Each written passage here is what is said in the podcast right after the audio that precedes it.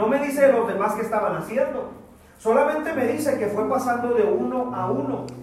Y Dios le dijo con el primero, no te vayas con su parecer, porque el hombre ve lo de afuera, pero Dios ve lo de adentro. Y luego pasó al segundo, pasó al tercero. Dice que en, total pasó a siete. Y Dios le dijo, ninguno de ellos. Hasta que Samuel le dijo a Isaí, ah, ¿tienes otro hijo? Y le dijo, sí, sí tengo otro. Y le dijo, tráelo porque no nos vamos a sentar a la mesa hasta que él venga. Y al único que yo veo trabajando, siendo hijo, siendo obediente, eh, sometido a la autoridad que era su padre, era David. Y yo decía la semana pasada, no podemos pretender, amados, que la unción del Espíritu Santo sea en mi vida cuando no empieza desde mi casa. Cuando no recojo yo los calcetines cochinos que dejo ahí en el cuarto, ¿verdad? Ahí empieza, amado, la unción. Y uno cree, ¿a poco Dios se manifiesta? Claro, porque es tu obediencia, porque es tu responsabilidad. Les decía la semana pasada que en nuestros jóvenes, en nuestros niños y en nosotros como adultos, al menos en mí, algo tan sencillo de alzar mi cama formó carácter. Y usted dirá, ¿cómo que formó carácter? Sí, amado, te hacía levantarte más temprano para dejar tu cuarto listo. Tenías que obedecer esa parte de tus padres cuando te decían, oye, no vas a salir de la casa hasta que dejes tu cuarto limpio. Y eso formaba en ti un carácter. Por lo tanto, yo no puedo pretender ser lleno del Espíritu Santo y andar hablando en lenguas y llenando a toda la gente cuando desde mi casa yo no empiezo. Y, fíjese que en ese tipo de predicaciones, a mí me pasó la semana pasada, no hay muchos amenes. No los hay, hermano. ¿Por qué? Porque pues nos empiezan a pegar, ¿verdad? En la llaguita, donde precisamente yo estoy fallando en esa parte. No estoy siendo un buen esposo, no estoy siendo un buen padre. Y yo les decía la semana pasada que yo empecé a revisar en la Biblia a grandes hombres de Dios. Y lo primero que vi en ellos antes de la unción del Espíritu Santo es que eran buenos padres, buenos hijos. Vi a Abraham y dije, era un buen esposo. Su esposa era estéril y él la pudo haber dejado. Pero aún así él, amaba a su esposa. Se muere su hermano y se, y se queda a la deriva su sobrino y él lo adopta. Era un buen tío. Se fija cómo hombres de Dios comienzan desde la casa a dar testimonio de que son hijos de Dios. Y entonces, entonces viene la unción del Espíritu Santo. Una ocasión, amado, llevamos a una de mis hijas al médico ya que hablando mi esposa y yo, pensamos en que el médico nos recomendara unas vitaminas para mi hija. Usted se imagina quién era. Dijimos, oye, es que pues tiene tanta edad y, pues, pues a lo mejor que nos dio unas vitaminas para ella. Y fuimos con el médico, mi esposa y yo, y el médico nos hizo algunas preguntas, nos preguntó precisamente qué comía mi hija, etcétera, etcétera. Y entonces ya mi esposa preocupada le dijo al médico, es que se me hace muy chiquita. Y el médico se rió y nos volteó a ver y luego me dijo, ¿usted es el papá? Y yo le dije, ¿sí? Me dijo, es que pues ella está muy bonita, ¿no? Y la esposa también. ¿De dónde? Y luego volteó a ver a mi esposa y luego nos dijo, ¿y de dónde quiere que saque la altura? O sea, no dio el tamaño. Y yo le dije a la esposa, pues sí es cierto. O sea, venos, unos sesenta y tantos, muy apenas le anda pegando a unos sesenta, ¿no? Y, le dijo el doctor riéndose, nos dijo, ¿de dónde quiere que su hija saque la altura, señor? Bueno, ya me puso a reflexionar, nos puso a reflexionar y dijimos, pues sí es cierto. Pero entonces ya mi esposa le dijo, es que tengo otra hija. No, no, no, no, yo le estoy hablando de esta hija. A lo mejor usted puede tener otros hijos y estar altos, perfecto. Pero ¿de dónde usted quiere que saque la altura a ella? Nos quedamos pensando y dijimos, ok. De todas maneras, se nos hizo unas recomendaciones, nos dijo esto y el otro. A lo que voy es que, como papás, los que somos papás y mamás, deseamos que nuestros hijos crezcan, tengan una alimentación correcta, que sus maestros de la escuela sean capacitados para que les den buenas clases. Les ha pasado, les pasó en un, en un pasado, ¿no? Cuando, cuando iban nuestros hijos a la escuela. ¿Y qué tenía el maestro? Nada. Y uno iba enojado, oiga, profe, ¿a qué lo traigo? Y hasta se enojaba uno, porque uno quiere que ellos crezcan y se formulen correctamente en sus vidas. que vayan creciendo, que tengan puertas abiertas y que crezcan bien nuestros hijos. Que sería extraño, ¿no? Que un padre dijera, no, yo no quiero que mi hijo crezca, yo quiero que se quede ahí sin hacer nada. No, no, no, no. Sería muy extraño eso. Y precisamente, amado, hablando de este tema de crecimiento, no sé si ustedes recuerden que hace un poquito más de un año comenzamos una serie de predicaciones que se llamaba Ir más allá. Un poquito más de un año. No sé, antes de cerrar las instalaciones, comenzamos esta serie, Ir más allá. Y el tema principal de esta serie, no sé si la recuerden, era crecimiento. Diga conmigo fuerte crecimiento. No sé si usted recuerda el pasaje de esa serie. Tercera de Juan capítulo 1, tiene un capítulo solamente tercera de Juan. Verso 2, amado, yo deseo que tú seas prosperado en todas las cosas y que tengas salud así como prospera tu alma. Y no sé si usted recuerda un poco de esta serie, amado, que yo comencé esta serie predicando y les dije, ¿cómo te ves de aquí a cinco años? Así comencé esa serie predicando. ¿Cómo se ve usted de aquí a cinco años? Y la pregunta, amado, todavía sigue en el aire, ¿eh? porque ha pasado un año de esa serie. ¿Cómo se ve usted de aquí a cinco años? Ya nos quedan cuatro. ¿Cómo, se nota usted? No, pues igual, donde mismo, con la misma gente, con el mismo patrón. Y yo recuerdo que lo llevé en las áreas, no sé si usted recuerda esta serie que se me hizo muy interesante, donde vimos las áreas de crecimiento primero espiritual. Y si tu vida espiritual, dijimos, no está bien, todas tus demás áreas de tu vida no van a estar bien. Y luego vimos tu área personal. Hay gente, amado, que aunque usted no lo crea, no se ama, no se respeta a sí mismo. Y vimos todo ese tipo de, temas que normalmente también en una iglesia no lo ves. El área familiar, ir más allá, crecer con tu familia. Vimos el área laboral, te ves con el mismo patrón, cinco años, te ves creciendo en tu trabajo o quedando en el mismo lugar. Y también vimos en la última área, no sé si la recuerden, el área académica, donde te ves de aquí a cinco años. Pretendes terminar tu preparatoria, tu secundaria, que la dejaste ahí. Y vimos este tipo de temas que es necesario ver en la iglesia, porque Dios siempre nos lleva a más. ¿Alguien está de acuerdo conmigo? Dios siempre te va a llevar a crecer. Así como tú deseas orar por tus hijos y lo haces, y le dices, Señor, yo quiero que mi hijo crezca, sea bendecido y, y, vaya aún más allá. También Dios desea de ti, de mí, amado, eso. Dios siempre tiene planes de llevarte de una gloria a otra gloria. Él siempre tiene planes de ponerte un peso más fuerte de gloria. Cada vez más alguien dice amén a esto. Porque Él es nuestro Padre. Y Él nos ama. Ahora, la semana pasada entonces vimos la primera unción de David, que fue... ¿Dónde le dije que fue la primera unción de David? En su casa. En su casa. La primera unción de David fue en la casa. Ahí es donde Dios, hermano, tú ves que Dios es un Dios de orden. Dios es un Dios de orden. Viene y pone orden. ¿Puedes recordar Génesis capítulo 1?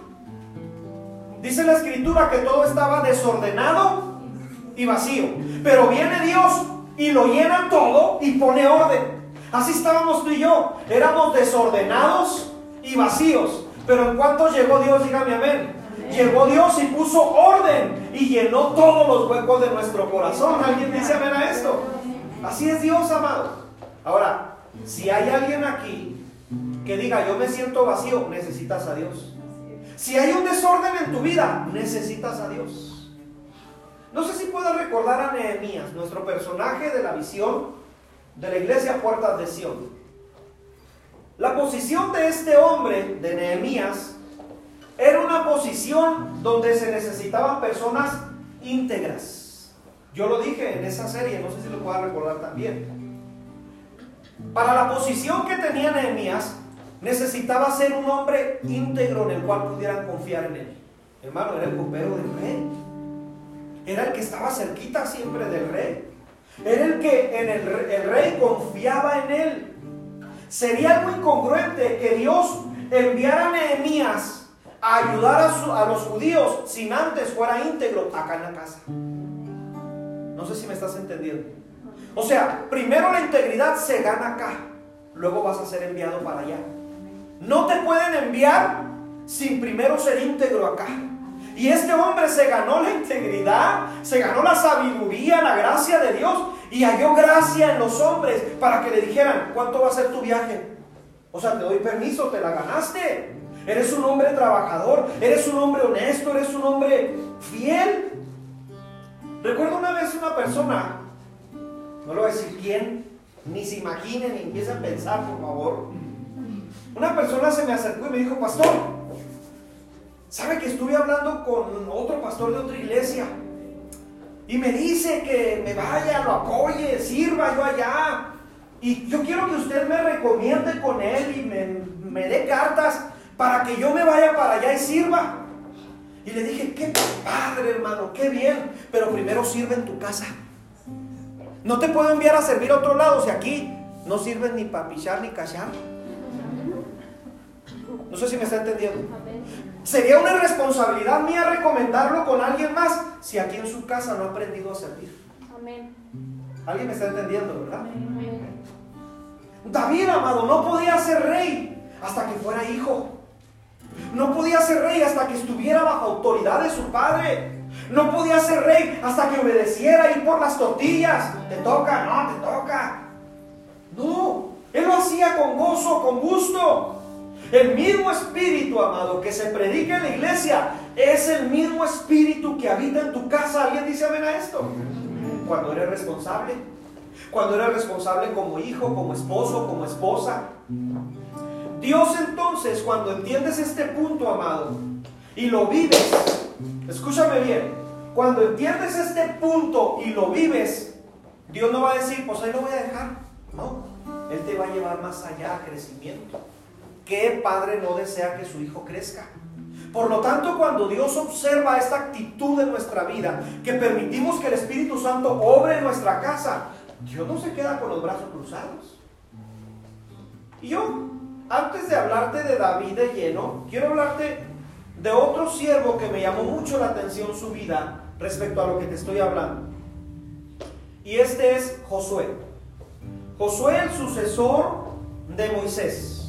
Amado, cuando yo veo la primera vez que aparece el nombre de Josué en la Biblia, me lo ponen como servidor. Di conmigo fuerte servidor. Fíjate bien cómo nos lo ponen primero. No nos lo ponen como el líder Josué.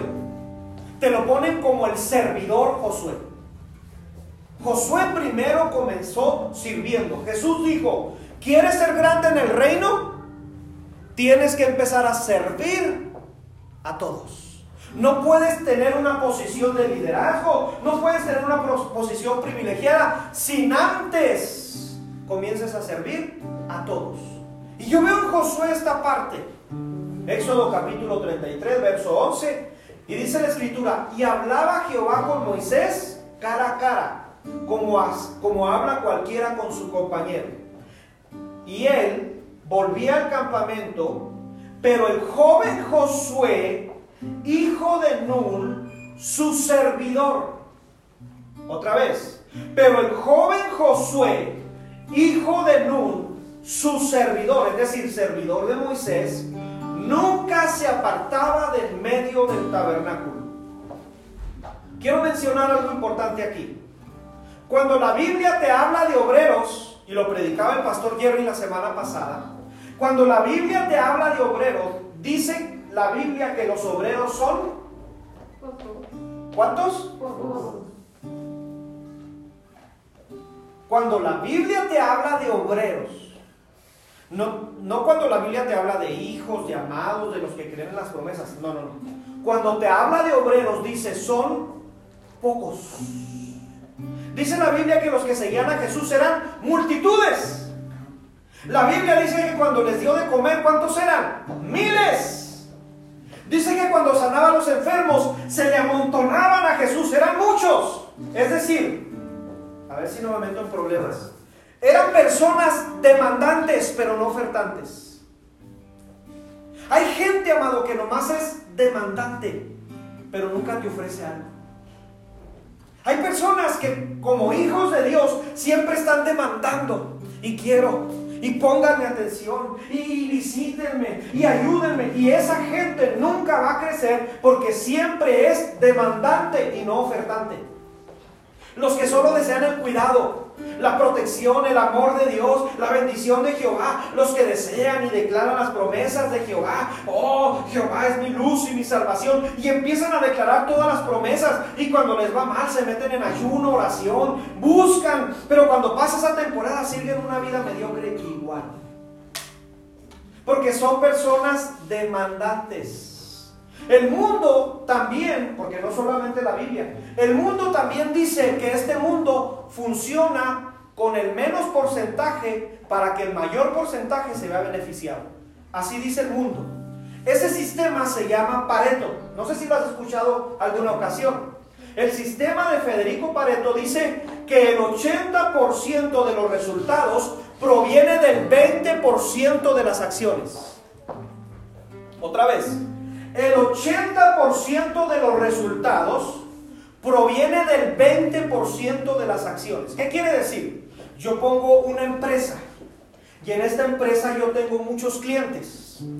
Pero a esos clientes que yo tengo, que son muchos, a un 20% son los que me están dando subsistir mi sistema que yo puse.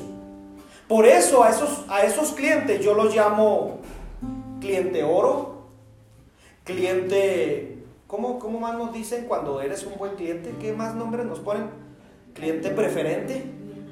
Y te dicen, y quiero darte este boleto, y quiero hacerte esto. Porque el 20% de sus clientes le está dando a ganar todo lo que el 80% no les da. Y ellos cuidan al 20%. Te lo voy a poner más fácil. Un club de fútbol. En un club de fútbol dicen que el 20% de los jugadores son los que tienen la camisa bien puesta. Los demás están viendo a ver si les ofertan algo. También dicen que dentro del club de fútbol se cuentan pues muchas personas, los que hacen masajes, los doctores, los de la banca. Y dicen que algunos de la banca dicen, pues aunque a mí me paguen y entre tres minutos por partido, con eso no es suficiente. No trae la camisa bien puesta. Pero dicen que el 20% del equipo son los que dan todo por el equipo.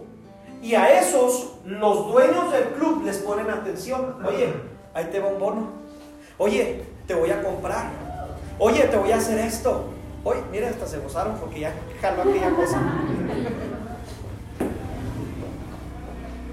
Dicen entonces el mundo, esto ya no lo dice la Biblia, ¿eh?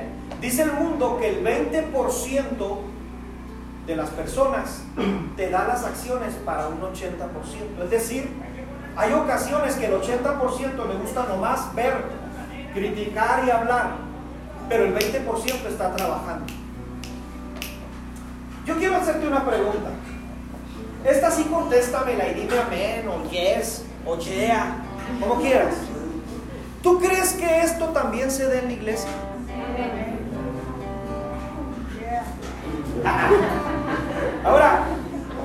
Quiero aquí dar gracias a Dios porque yo considero que pastoreamos una iglesia trabajadora. Una iglesia, amado, que hasta frases se ha inventado, pastor, vino rana y saltando. O sea, aquí hay gente Y yo doy gracias a Dios. Yo no he contado si es el 20, el 30, el 40, la verdad no lo he contado. Lo que sí sé es que Dios nos ha puesto en una iglesia que le gusta servir a Dios. ¿A cuántos le gusta servir a Dios? Y entonces dice, dice la Biblia que los obreros son pocos, pero la mies es demasiada. En un club deportivo dicen también que los que se cuentan dentro del club deportivo son los aficionados. Y los aficionados dicen que van a pasar un rato feliz. Si su equipo mete gol, ¡gol! Si su equipo se equivoca, uh, los abuchean. Si su equipo mete puntos, wow, es el más extraordinario equipo. Si su equipo pierde, ni una salchicha van a comprar. Por eso yo quiero hacerte una pregunta a ti, esta si no me la contestes, por favor. ¿Tú eres siervo o espectador? El espectador viene y dice, pues ahora no estuvo tan chido el culto porque no hubo luz. ¿Ah? Sí, pues el espectador dice, pues no hubo luz. Luego no se prepararon porque mira, la planta la están prendiendo, o sea, está mal. El siervo dice, ¿qué hago para prender la planta? ¿Sí se fija? O sea, sí se fija la mentalidad diferente. El siervo dice, ¿en qué ocupo? Eh, mujeres, les ayudo a limpiar al final del culto. Fíjese la mentalidad del siervo. La mentalidad del espectador dice, mm, este piso está más cochino. El espectador normalmente va a apuntar lo que no sirve. El siervo siempre va a estar listo para servir en el reino de Dios. ¿Alguien está listo para servir a nuestro Dios? Josué, amado, en la etapa de servidor, era un siervo fiel. Hay algo que debes de tomar en cuenta en Josué. Y hay algo que debemos de tomar en cuenta para nosotros en esta mañana. Y yo quiero ponértelo en una frase. ¿Sirves para ser visto o te deleitas en servir a Dios sin que nadie te vea? Otra vez, ¿sirves para ser visto o simplemente te deleitas en Dios aunque nadie te vea y no haya ningún aplauso? Mira Josué que servía a Moisés sin que nadie lo reconociera. Josué estaba enseguida de Moisés, dice la Biblia, como servidor y no se apartaba del tabernáculo a menos que Moisés se apartara. Si Moisés subía al monte, tú ves el nombre de Josué ahí. Si, si Moisés bajaba, ahí estaba Josué. A la hora de ir contra Malek, le dijo Moisés, ven y escógete varones para que salgas a pelear. Sirviendo, sirviendo. Él no ponía peros, él no dijo, oye Moisés, capítulo 17 de Éxodo, él no dijo, oye Moisés, tuviera gusto en el monte y yo peleando. Él no dijo nada, él sirvió. Era gente, amado, que le gusta servir. Este es el ADN, como lo decía ahorita hace algún momento, de esta iglesia.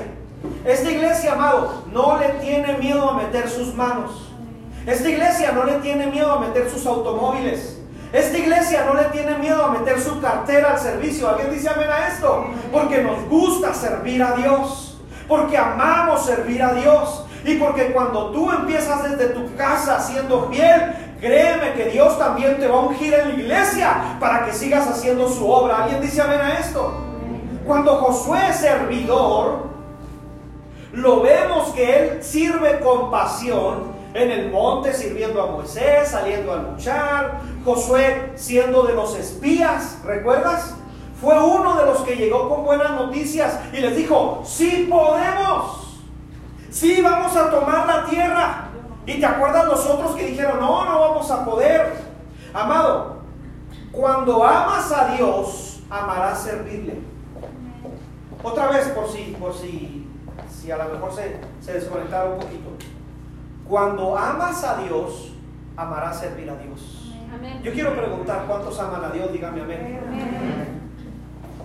Luego tienes a Josué, después de Josué el servidor, tienes a Josué el sucesor. Di conmigo fuerte sucesor. Abre tu Biblia en números 27, por favor.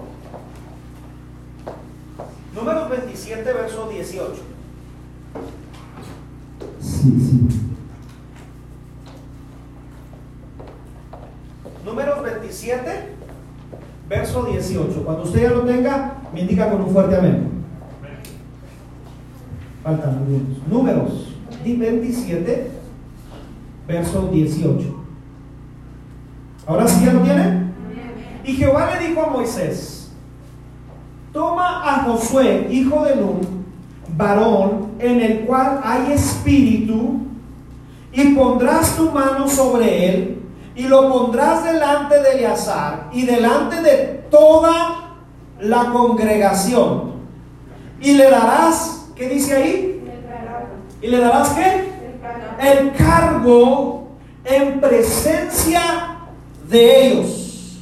Y pondrás, fíjate, todavía le, le añaden a Moisés. Y pondrás de tu dignidad. Es decir, le vas a decir al pueblo, confíen en este hombre este hombre está bueno para liderarnos. O sea, habla bien de él. Amado, yo, quiero, yo quiero aquí ser franco. Para Moisés no era algo sencillo. Porque Dios ya le había dicho que no iba a entrar a la tierra prometida. Y no era algo sencillo entregar su cargo por el cual luchó mucho. Pero este hombre, el corazón de Moisés es un corazón humilde. Y le dice, dale de tu dignidad, habla bien de él. Aunque tú hiciste y diste todo por el pueblo, dale de tu dignidad a Josué. Porque Josué se lo ganó a pulso. Porque el servicio de Josué, Dios sí lo ve. Amado, porque por más sencilla es la obra que tú hagas, para Dios es una obra extraordinaria. Si tú dices, pues yo nomás abro la puerta, gloria a Dios por el que abre la puerta, ¿cómo le hacemos para entrar? ¿Sí te fijas? Gloria a Dios por el que pone los cantos, pero pues nomás pongo los cantos. Es el servicio a Dios. No sé si alguien está entendiendo.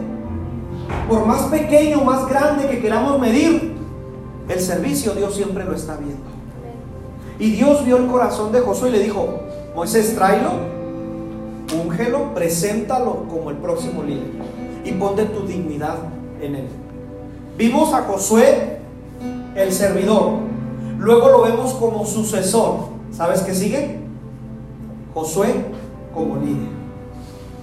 Ya no es el servidor solamente, ya ahora es líder. Di conmigo fuerte líder. Josué capítulo 1, ven conmigo porque estos pasajes están preciosos. Prende tu Biblia, abre tu Biblia.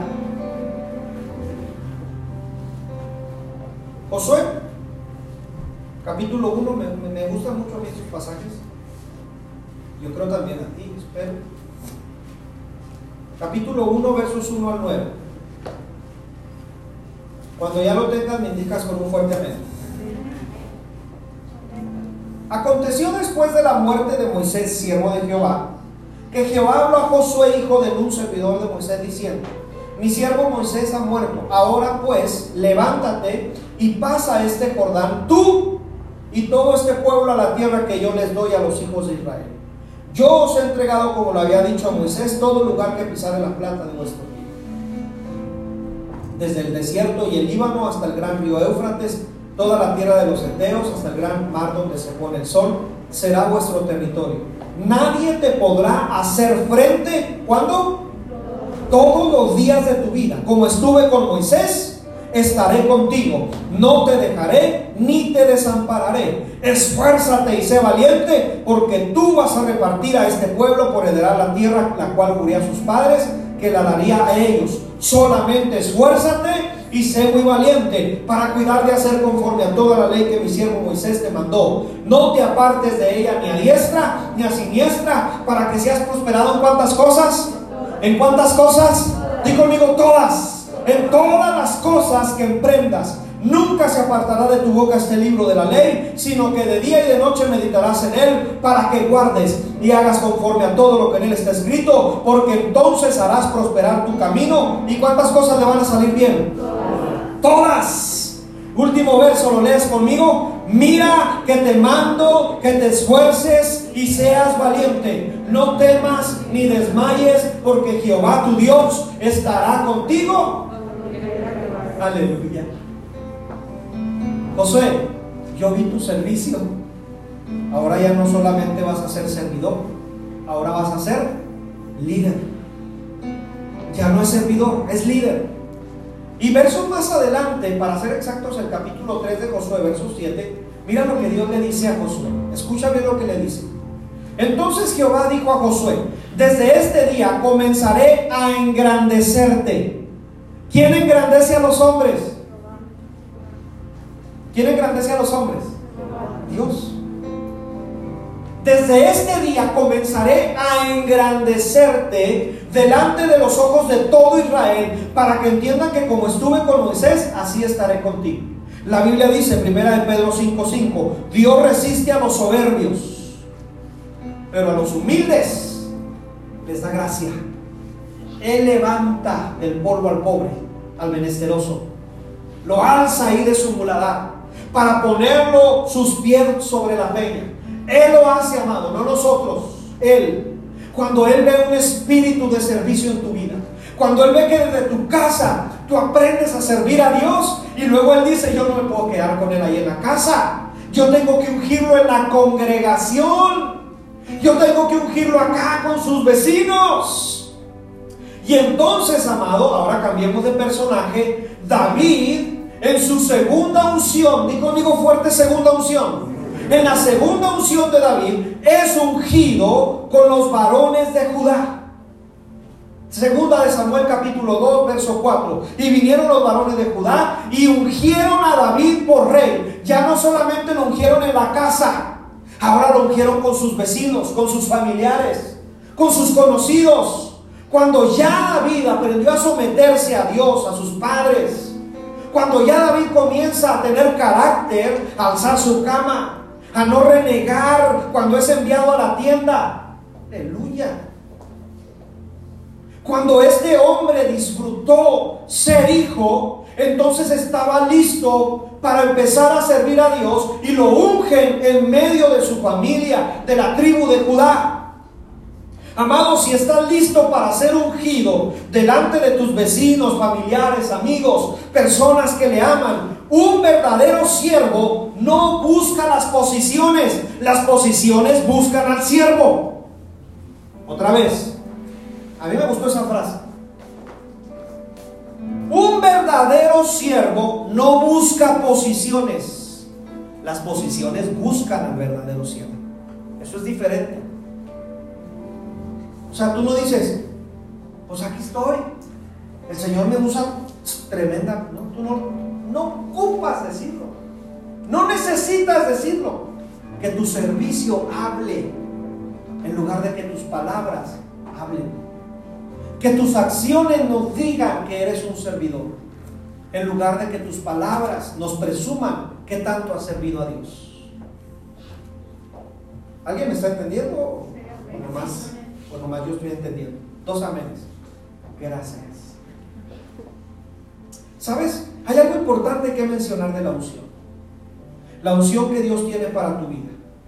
La unción delante de la familia, delante de la tribu de Judá, a David le trajo responsabilidad.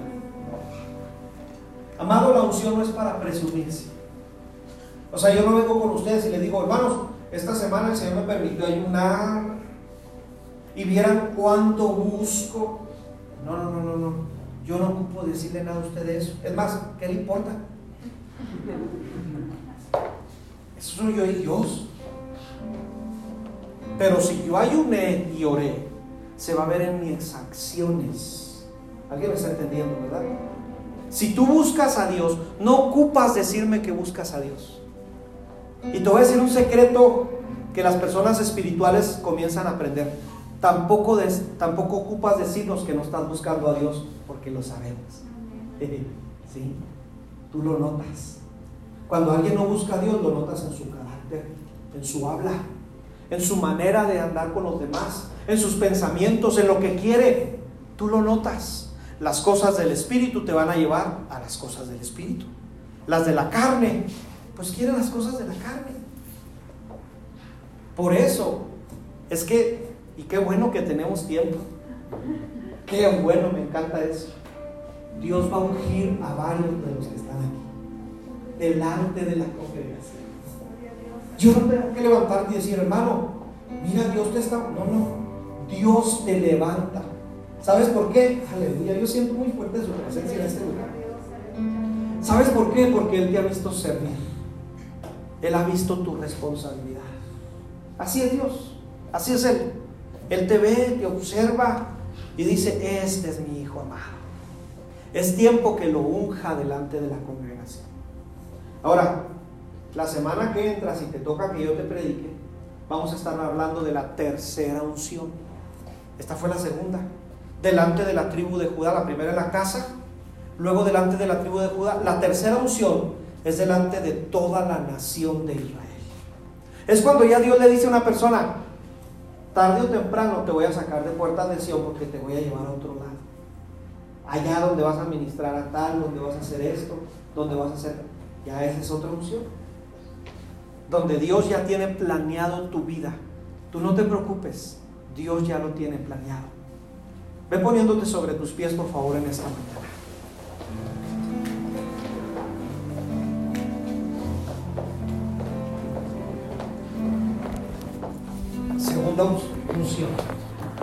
Delante de tus vecinos, delante de tus amigos, delante de la iglesia en la cual asistes.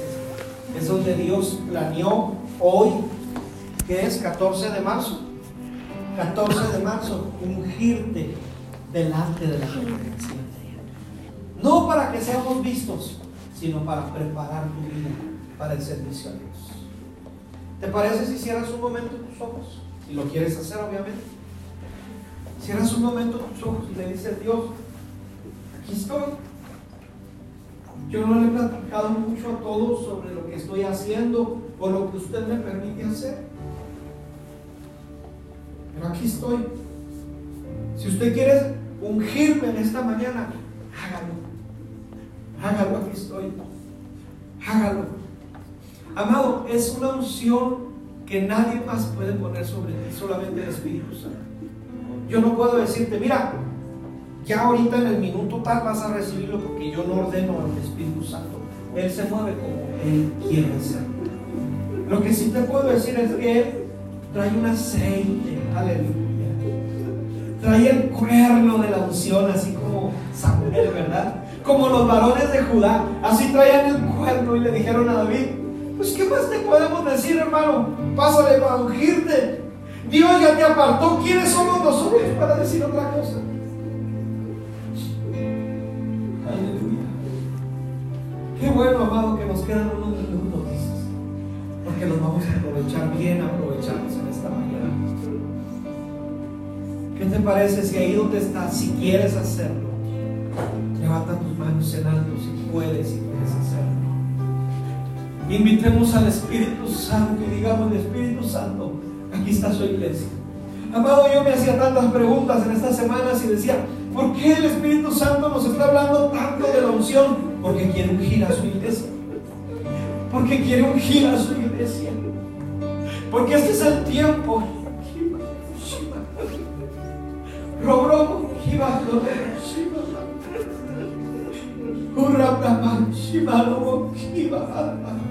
Robro, Hurra Brahman Shimalo Kiva Hurra Brahmando Shipamando Hurra lavando lo Shipra Mama Kiva Mama Oramando lo Borobo Shipra Mama Kiva Dios sí ha visto tu servicio, Él sí lo ve. Él se goza cuando tú sirves. Cuando tú inviertes en su reino, Él se goza. Es como un padre, ¿no? Cuando vemos a nuestros hijos están graduando y decimos, mira, ya consiguió su trabajo. Mira, ya está listo. Mira todo el esfuerzo que pusimos. Esposa, esposo en él, en nuestro hijo, en nuestra hija. Míralo ahora. Aleluya. Así es Dios, Él se goza cuando ve tu servicio. Él se goza cuando tú dejas de hacer cosas por Aquí entran ustedes músicos banderistas, coristas, mujeres, maestros. Aquí entran todos los que invierten su tiempo, su dinero. Dios sí lo ve. Cuando estás ahí haciendo una actividad, cuando estás preparando los alimentos para el comedor, cualquier cosa que hagas para el reino, Él sí lo ve. Él honra tu labor, Él honra tu labor, Él honra tu labor. Me encanta Dios porque es un Dios de orden. Dios primero ungió a David en su casa. No lo ungió delante de toda la nación primero. Lo ungió en su casa. Se fiel en tu casa. Honra a tu padre y a tu madre. Honra a tu esposa. Honra a tu esposo. Luego trae una unción segunda delante de la congregación. Está cayendo. Su gloria sobre mí.